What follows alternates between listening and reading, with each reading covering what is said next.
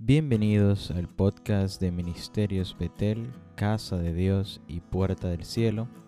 Esperamos que este mensaje sea de bendición para sus vidas. Todo es de mi Cristo. Pues bien, gracias al Señor por sus misericordias. Hoy arribamos a la tercera y última parte de esta miniserie, El poder de su resurrección. La palabra de Dios nos lleva una vez más a Filipenses 3, versículos 8, 10 y 11, donde su espíritu nos dice por letra del apóstol Pablo lo siguiente. Y ciertamente aún estimo todas las cosas como pérdida por la excelencia del conocimiento de Cristo. Cristo Jesús, mi Señor, por amor del cual lo he perdido todo y lo tengo todo por basura, para ganar a Cristo, a fin de conocerle y el poder de su resurrección y la participación de sus padecimientos, llegando a ser semejante a Él en su muerte. Si en alguna manera llegase a la resurrección de entre los muertos.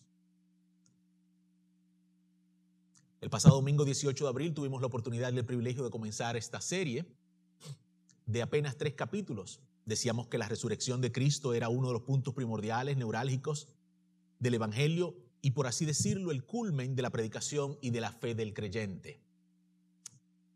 Y lo resumimos en dos frases, una del afamado escritor José Saramango y otra del indiscutible instrumento de Dios, el apóstol Pablo. La primera frase del autor Saramango dice, sin muerte no hay resurrección y sin resurrección no hay iglesia. Este hombre, en pleno siglo XX, entendió una de las verdades más fundamentales del Evangelio, la importancia de la resurrección y el significado de la resurrección para la iglesia.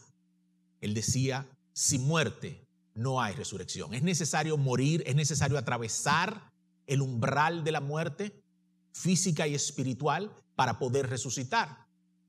Si Cristo viene antes de que usted y yo muramos, no vamos a resucitar, vamos a ser transformados, dice la palabra. Pero para resucitar hay que morir, es necesario morir.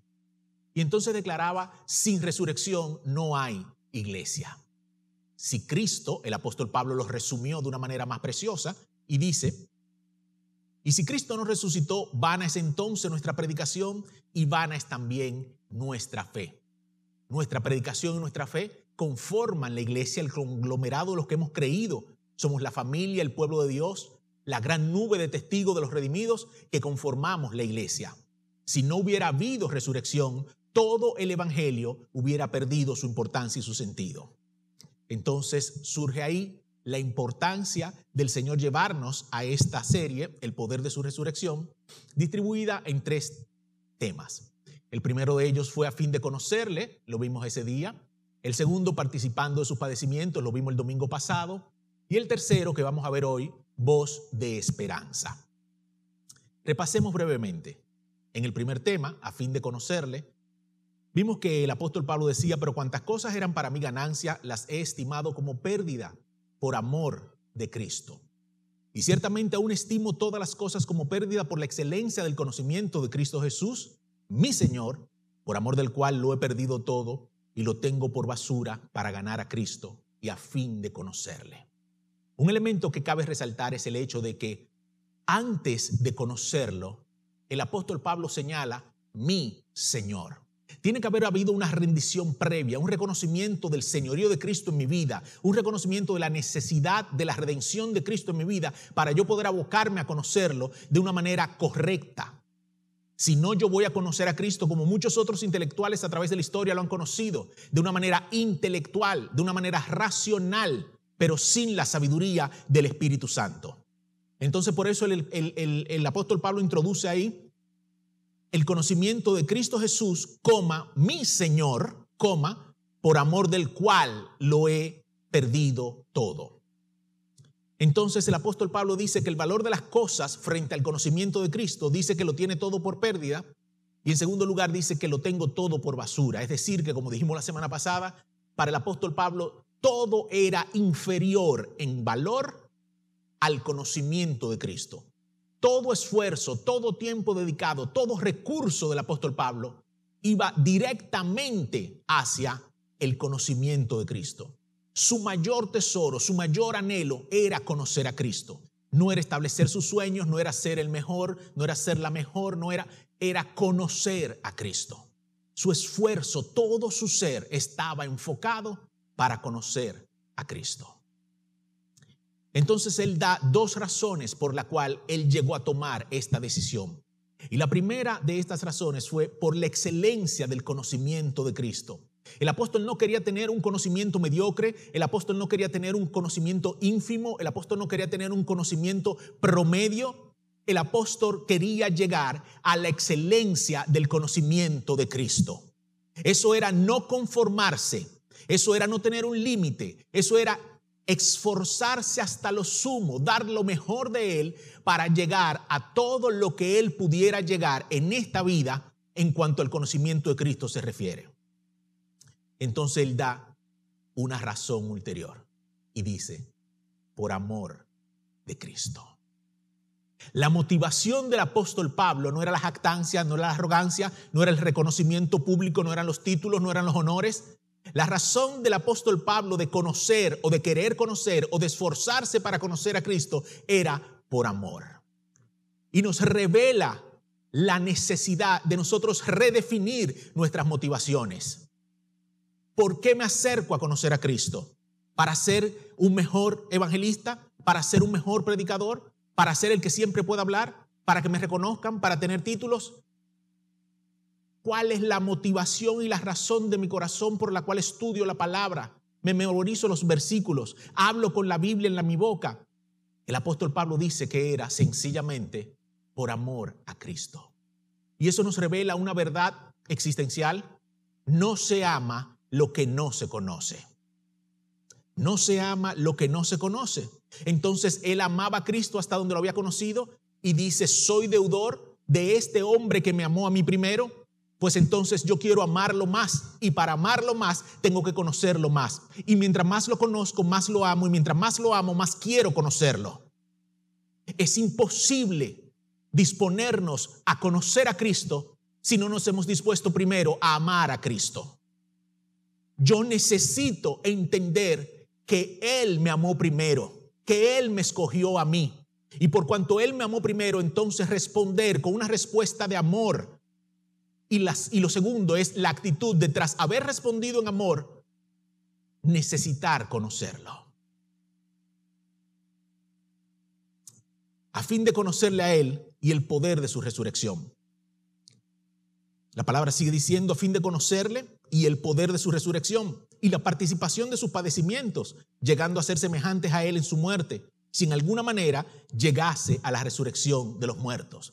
Y entonces el apóstol Pablo nos ahonda en el conocimiento y nos revela que no es solo un conocimiento meramente intelectual o emocional, sino que dice que quiere conocer también el poder de su resurrección, porque es la obra completa de nuestro Señor Jesucristo, su victoria en la cruz, su ascensión a los cielos, la retribución de la gloria que tenía antes de ser encarnado y entonces dice, quiero conocerlo a Él y quiero conocer también el poder de su resurrección. Y nos revela que en su resurrección hay un poder que trasciende más allá de la muerte. Entonces dice, quiero conocer el poder de su resurrección. Y sigue diciendo, y conocer también, tema 2, la participación de sus padecimientos. Entonces nos revela amarlo, conocerlo para amarlo más, conocer el poder de su resurrección y hacerme partícipe por amor a Él de sus padecimientos. Versículo 10 dice, a fin de conocerle y el poder de su resurrección y la participación de sus padecimientos, llegando a ser semejante a Él en su muerte, si en alguna manera llegase a la resurrección de entre los muertos. Y ese segundo tema nos revelaba la importancia y el concepto de la participación, nos decía que era la acción de padecer o sufrir daño, injuria, enfermedad, etc. Pero agregaba también un elemento y era que el daño podía ser espiritual o físico. Pero también la definición nos decía que el padecimiento o el dolor o el sufrimiento era transitorio. El apóstol Pablo sabía que hacerse semejante a Él en sus padecimientos era algo transitorio y se lo escribió a los Corintios cuando le dijo, esta leve tribulación momentánea produce en nosotros un mayor peso de gloria. Si la iglesia aprendiera a quejarse menos y a adorar más, pudiera vivir ese peso de gloria que dice el apóstol Pablo que traen los padecimientos. Llegando a ser semejante a Él en su muerte. Y esto quise resumirlo en una frase que el Señor trajo a mi espíritu, que dice, es imposible morir por Cristo si primero no hemos vivido para Cristo. En la hora del sacrificio, en la hora del dolor, en la hora del padecimiento, usted y yo no vamos a poder decirle, heme aquí, Jehová Dios, Jehová quitó, sea el nombre de Jehová bendito, como dijo Job, sino que lo más probable le digamos, Señor, ¿por qué a mí? Y lo que queda tácito u omitido, como me enseñaron en lengua española, es que cuando usted dice, ¿por qué a mí? Lo que sigue es, ¿por qué no a fulano? Porque si, si hay un mí, hay un ti. Sin embargo, el apóstol Pablo dice, hacerme semejante a él en sus padecimientos. La palabra padecimiento dijimos que aparecía ocho veces en la Biblia, una en el Antiguo Testamento y otra siete en el Nuevo Testamento. Vimos cinco la primera en Isaías cuando nos habla del siervo sufriente y allí se conglomeraba todo el concepto del padecimiento de Cristo para cumplir con su propósito en esta tierra. En 2 Timoteo, la palabra nos revela los padecimientos del apóstol Pablo y le dice a Timoteo que él fue testigo de sus padecimientos en diferentes ciudades. En 1 de Pedro 4, 12 al 16, el apóstol Pablo nos llama a que no nos sorprendamos del fuego de la prueba que nos ha de sobrevenir.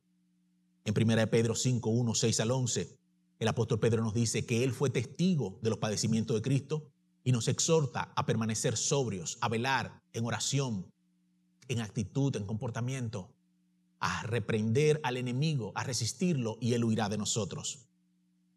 Y por último, el apóstol Pablo nos decía, a fin de llegar a ser semejante a él en su muerte. Y vimos que ser semejantes a él en su muerte significaba esencialmente dos cosas. Una, morir al pecado. Romanos 6, 6 nos dice, sabiendo esto, que vuestro viejo hombre fue crucificado juntamente con él para que el cuerpo de pecado sea destruido. No dice sea como acomodado, sea apapuchado, sea destruido, dice la palabra, a fin de que no sirvamos más al pecado. Todo aquel que peca es esclavo de aquello por lo que pecó. Gálatas 5:24 nos dice, pero los que son de Cristo han crucificado la carne con sus pasiones y sus deseos. El segundo significado de, de morir conjuntamente con Cristo, dijimos que era morir a nuestro yo, a nuestra voluntad. Y lo vimos en el ejemplo del mismo Señor en Lucas 22, 41 al 42, cuando nos dijo, y él se apartó de ellos a distancia como de un tiro de piedra, y puesto de rodillas, oró, diciendo, Padre, si quieres, pasa de mí esta copa, pero no se haga mi voluntad, sino la tuya. Eso es morir. Usted querer algo y decirle al Señor, lo que yo quiero te lo entrego, hágase como tú quieres en mi vida. Entonces, comenzamos a comprender cuáles son los padecimientos de Cristo sobre los cuales el apóstol Pablo dijo que lo había menospreciado todo con tal de alcanzarlos, con tal de conocerlos, Cobra ahora un mayor sentido la declaración de nuestro Señor al decir, en el mundo tendréis aflicción, mas confiad, yo he vencido al mundo. Y terminamos este compartir con este tercer tema que se llama voz de esperanza. Hay padecimiento, hay dolor, hay aflicción, pero el Señor nos dijo, confiad, yo he vencido al mundo. Y si Cristo nos resucitó, vana es entonces nuestra predicación, vana es también nuestra fe. Veamos entonces a grandes rasgos y de manera resumida el mensaje de nuestro Señor tras su resurrección.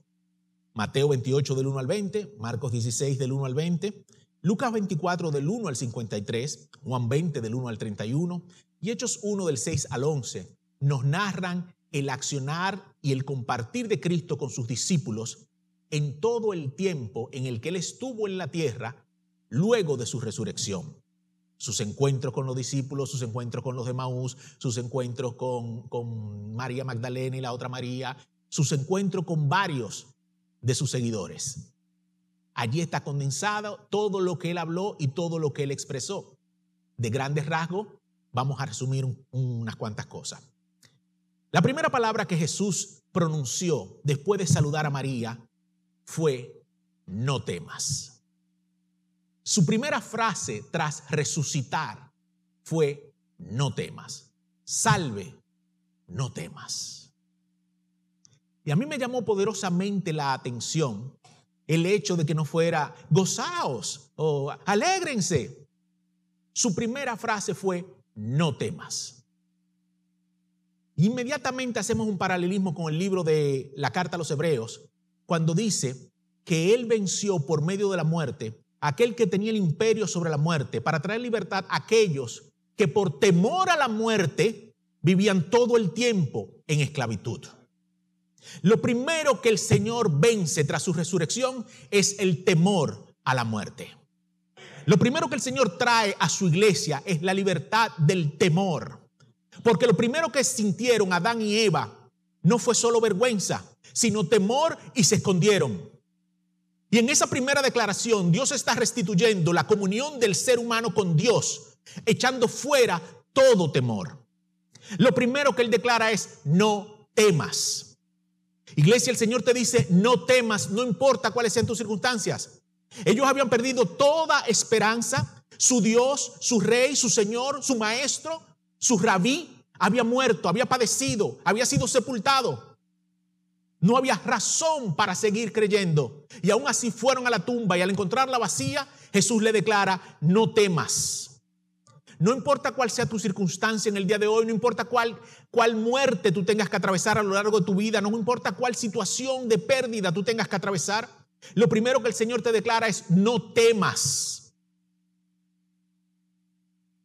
Cuando el pecado entró al mundo, la humanidad temió temió la grandeza de Dios, la santidad de Dios, el juicio de Dios. Y su primera frase tras resucitar fue, no temas. Yo no logro imaginar la dulzura con la que Jesucristo le debe haber dicho a Magdalena, no temas. O sea, yo trato de esforzarme y de poner en mi imaginación ese momento, esa mirada, esa, esa transmisión de esa dulzura y de ese amor. Y escucharlo decirme, no temas. Su primera pregunta fue, ¿por qué lloras? Y hoy el Señor te pregunta, ¿por qué lloras? ¿Por qué son tus lágrimas? ¿Por qué tu silencio?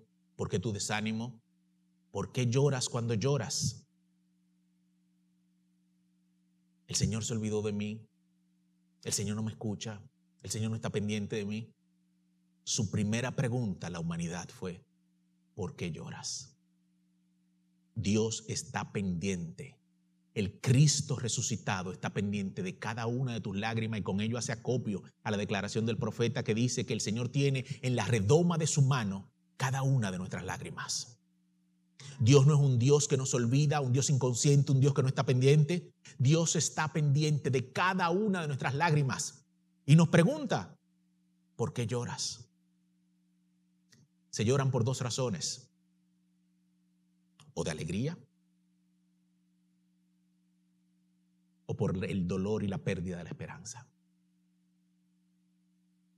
Sencillo.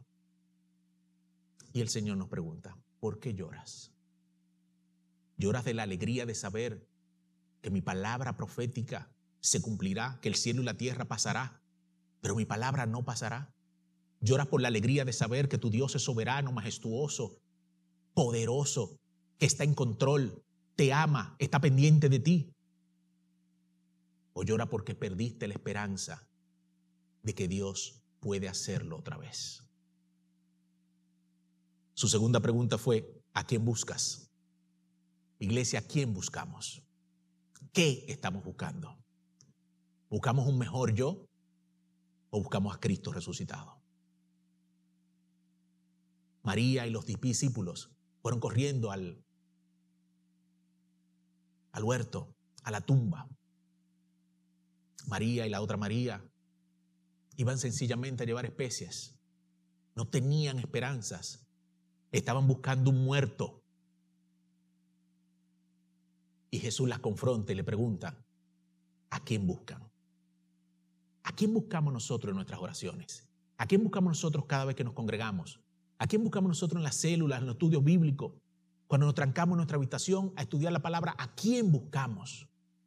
¿Buscamos a Cristo Jesús resucitado y vivo? ¿O buscamos el consuelo de nuestra circunstancia y la solución a nuestros problemas momentáneos? ¿A quién buscamos, iglesia?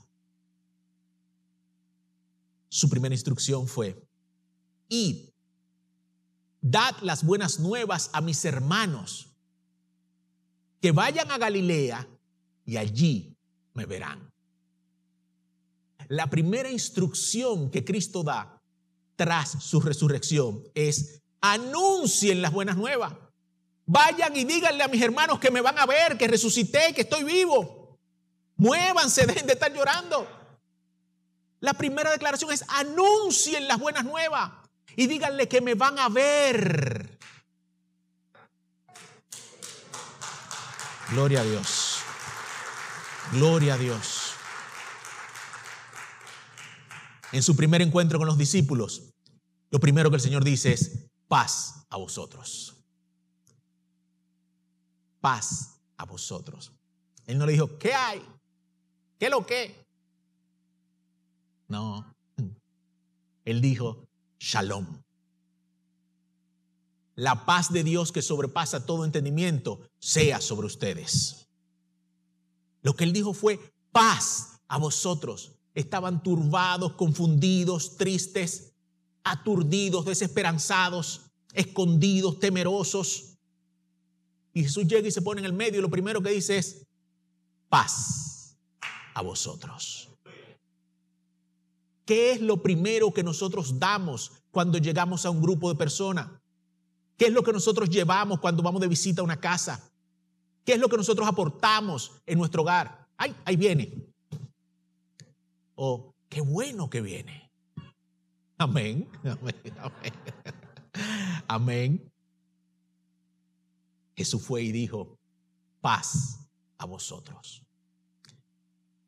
Entonces, al ver que muchos de ellos todavía no creían, le dijo, ¿tienen algo de comer? Y restauró la coinonía. El Cristo resucitado le dijo, deben de comer. Y se sentó y comió con ellos para demostrarle que no era un espíritu, sino que era Cristo resucitado en un cuerpo transformado.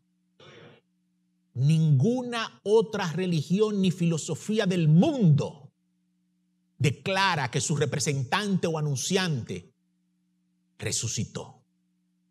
Y ninguna otra filosofía o religión del mundo dice mucho menos que se sentó a comer con sus discípulos.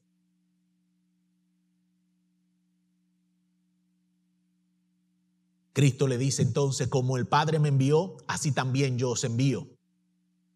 ¿A qué nos envía? A lo que le dijo, ir y decir a vuestros hermanos, a mis hermanos que yo he resucitado, que anuncien las buenas nuevas.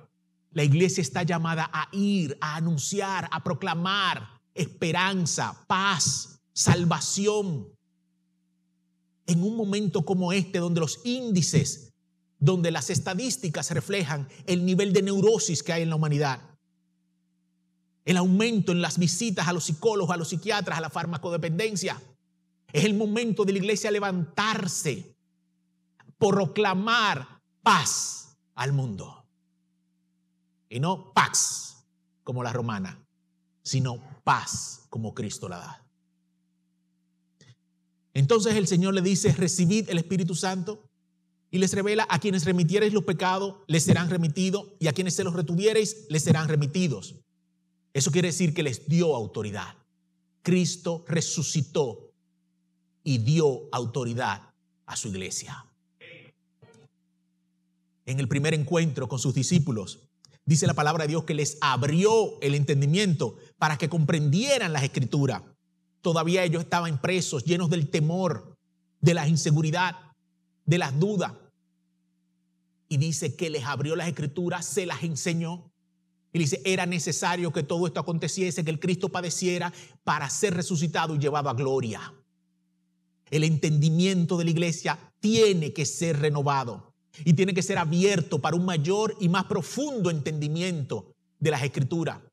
Mientras más avanzamos en el devenir de la historia, mientras más avanzamos en el cumplimiento de los tiempos proféticos, más profundo debe ser el conocimiento de la iglesia para poder resistir lo que se avecina y lo que ya está entre nosotros. Será imposible, imposible vencer sobre la apostasía si nuestro conocimiento y nuestro entendimiento no han sido abiertos a las escrituras. Por eso la palabra declara, Jesús declaró, y de ser posible serán engañados los escogidos. Si usted no se aboca a una decisión firme, disciplinada, orquestada, de conocer a Cristo y el poder de su resurrección a través de su palabra y no de una mera oportunidad o experiencia emocional, usted y yo corremos un gran riesgo. Dice la palabra de Dios que cuando Jesús resucitó y se reunió con sus discípulos, les abrió el entendimiento para que comprendieran las escrituras. Ay, que yo la leo y no entiendo, y es que eso es muy pesado, y eso es que yo necesito, ore, clame, pídale al Espíritu Santo que haga lo que hizo con los discípulos, que les abra y le alumbre el entendimiento. Entonces les recordó que ellos eran testigos del cumplimiento profético de esas cosas. Le dijo, y ustedes son testigos, ustedes estuvieron conmigo y los instruyó a quedarse en Jerusalén y les confirmó que enviaría el consolador y serían revestidos de poder de lo alto. Y el apóstol Pablo dice, sed llenos una y otra vez del Espíritu Santo. Sed llenos. Tenemos que procurar la llenura del Espíritu para que nuestro entendimiento sea renovado, para que tengamos fuerza, vigor, para que en medio de la tribulación podamos seguir creyendo y confiando. Solo por la llenura del Espíritu y el conocimiento de la palabra, preservaremos y perseveraremos en la batalla. Corred de tal manera que alcancéis el premio y el que llegue al fin, este será salvo. En su segundo encuentro con los discípulos, dijo tres cosas. Primero, paz a vosotros. Cada vez que Jesús llegó, habló de paz. Cada vez que Jesús llegó al medio de sus discípulos, trajo paz a sus vidas. Lo segundo que hizo fue reprender la incredulidad de Tomás. La incredulidad es un veneno, es una bestia, es una fiera, es un monstruo que devora la iglesia, que devora a aquellos que están llamados a creer y que devora a aquellos que dicen creer. Y no necesariamente es la incredulidad de no creer en Dios, muchas veces es la incredulidad de no creerle a Dios. Jesús resucitado reprendió la incredulidad de Tomás. Y sin embargo, bendijo a los que creen aún sin haber visto. Siempre que leo esa porción me acuerdo de Nilda, que decía, no, no, no, yo no he tenido prácticamente ninguna de las experiencias que ustedes dicen que ten, yo no veo, yo no oigo, yo, yo creo.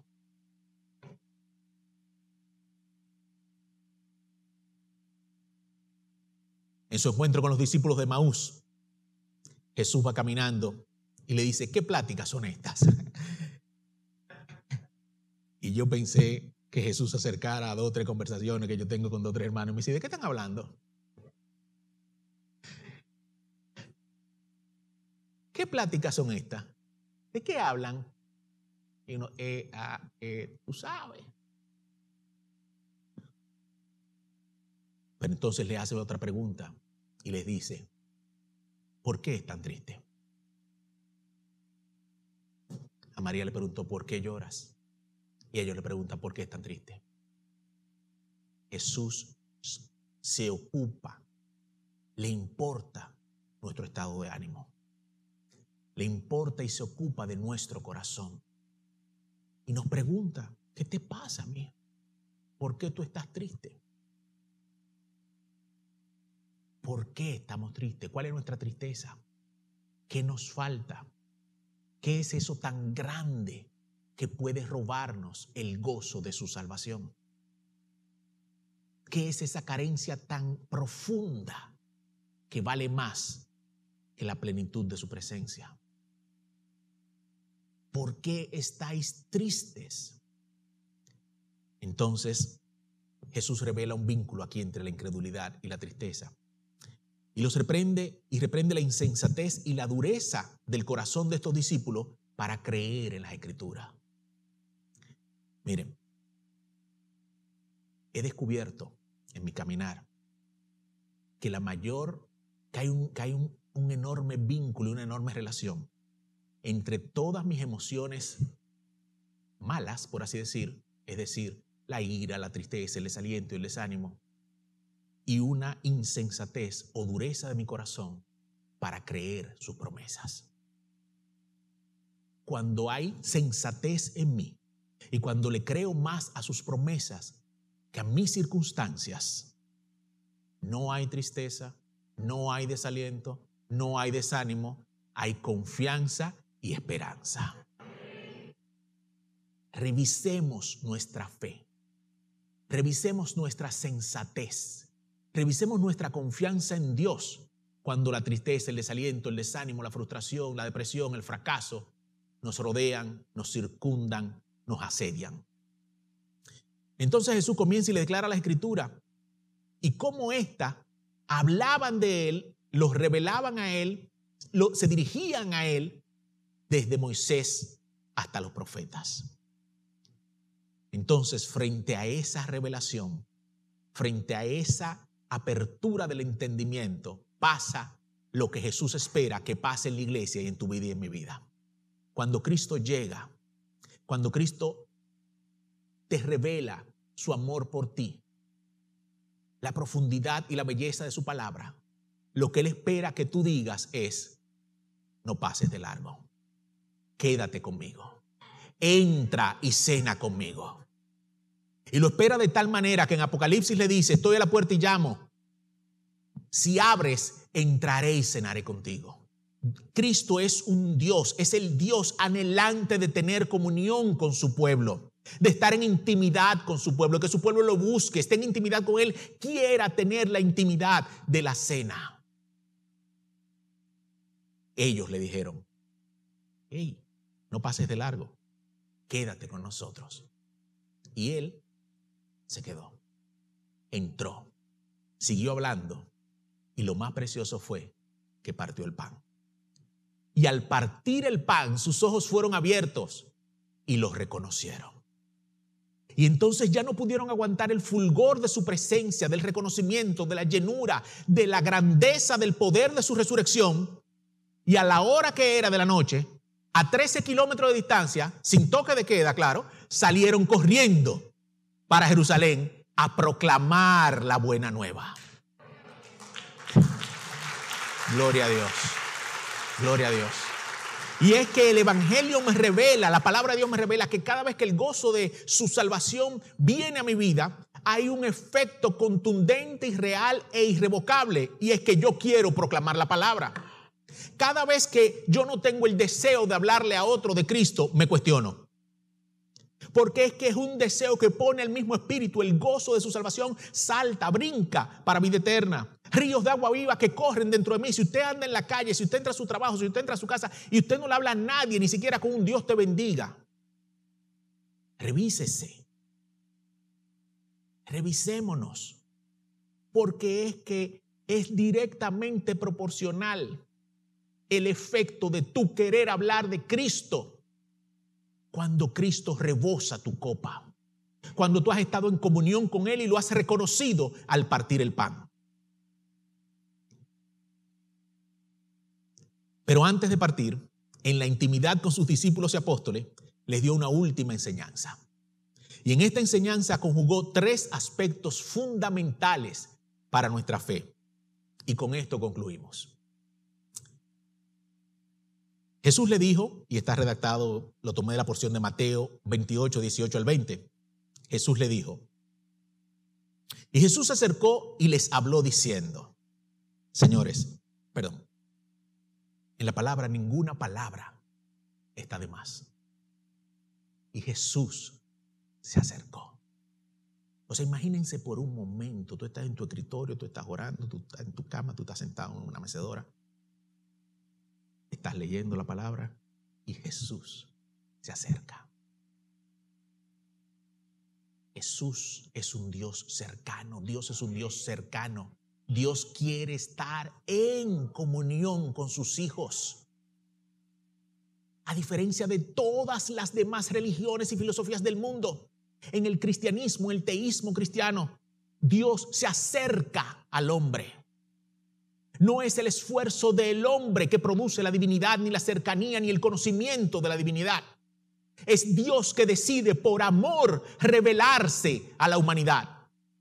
Y Dios se acerca. ¿Y para qué se acerca? Para traer paz, para revelarse, para darte a conocer, para hablarte.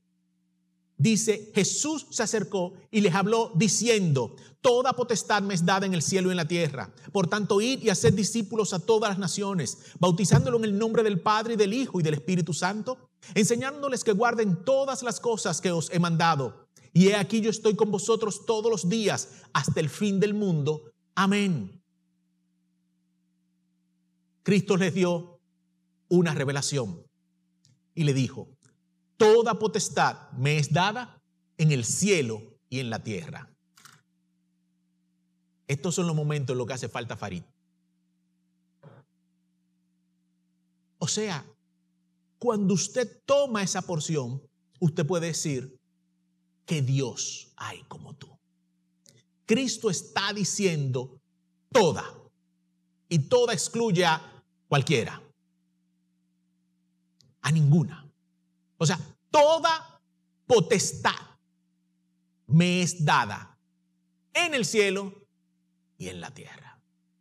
No hay absolutamente nada que suceda fuera de la voluntad activa o permisiva de Dios. Porque toda potestad le ha sido dada y sujetada a Él. Él da una revelación profunda y dice, el Cristo resucitado ha recibido toda potestad. No hay nada imposible para Dios. Él está diciendo exactamente lo mismo que Dios le dijo a Sara y Abraham, lo mismo que reveló a través de todo el Antiguo Testamento. No hay nada imposible para mí. Porque toda potestad, poder, dominio, autoridad, gloria, honra, majestad me ha sido conferida. Me ha sido dada en el cielo y en la tierra. No hay gobierno, no hay presidente, no hay ejército, no hay ley, superior a su potestad. No hay principado, no hay gobernador, no hay autoridad, no hay demonio, no hay nada superior a la potestad que Cristo Jesús tiene. Primera revelación. Y en base a esa revelación, entonces le da una orden. Y le dice, por tanto, por cuanto a mí me ha sido dada toda potestad, id y haced discípulos id a todas las naciones y haced discípulos y enséñenlos. Enséñenlos todo lo que yo les he enseñado. Enséñenlos a guardar lo que yo he guardado, lo que les he enseñado a ustedes a guardar. Vayan, anuncien las buenas nuevas. Y lo último que dice es exactamente lo mismo que dijo al principio de su resurrección. Id a mis hermanos y anunciad las buenas nuevas. La iglesia tiene que proclamar constantemente las buenas nuevas. El mensaje de la iglesia, el mensaje de nuestras vidas es ir, un mensaje evangelístico completamente, totalmente, constantemente, anunciar las buenas nuevas. ¿Y cuáles son esas buenas nuevas? Que Cristo ha resucitado, que Cristo está vivo, que por su sangre mis pecados son borrados, que Él abrió un camino vivo y nuevo ante la presencia del Padre para yo poder buscar el oportuno socorro que por la fe en su nombre, que por recibirlo y confesarlo, soy hecho hijo de Dios. Y le dio una promesa. Y le dijo, y he aquí, yo estoy. No le dijo yo estaré.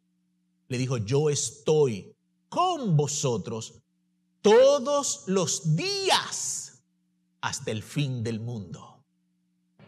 Y eso engendra dos cosas. Uno, el mundo tiene fin. Dos, no se preocupe por el fin del mundo. Preocúpese y ocúpese de que Cristo esté con usted y de que usted esté con Cristo. Amén. Gloria a Dios. Iglesia, Cristo resucitó, la tumba vacía está, y esa es la fuerza y el fundamento de nuestra fe, de nuestra predicación y de nuestra esperanza. No hay religión, no hay filosofía, no hay dogma, no hay doctrina, no hay enseñanza ni humana ni espiritual con un mensaje más contundente, más transformador, más veraz y más poderoso que el Evangelio de Cristo Jesús y las buenas nuevas de la resurrección. Si usted quiere una buena noticia, lea la Biblia.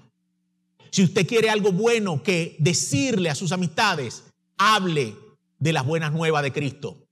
Si usted quiere tener esperanza, lea la Biblia y hable de la buena nueva de Cristo. Y su corazón, su mente, su alma y su ser se van a llenar de la esperanza gloriosa de los hijos de Dios.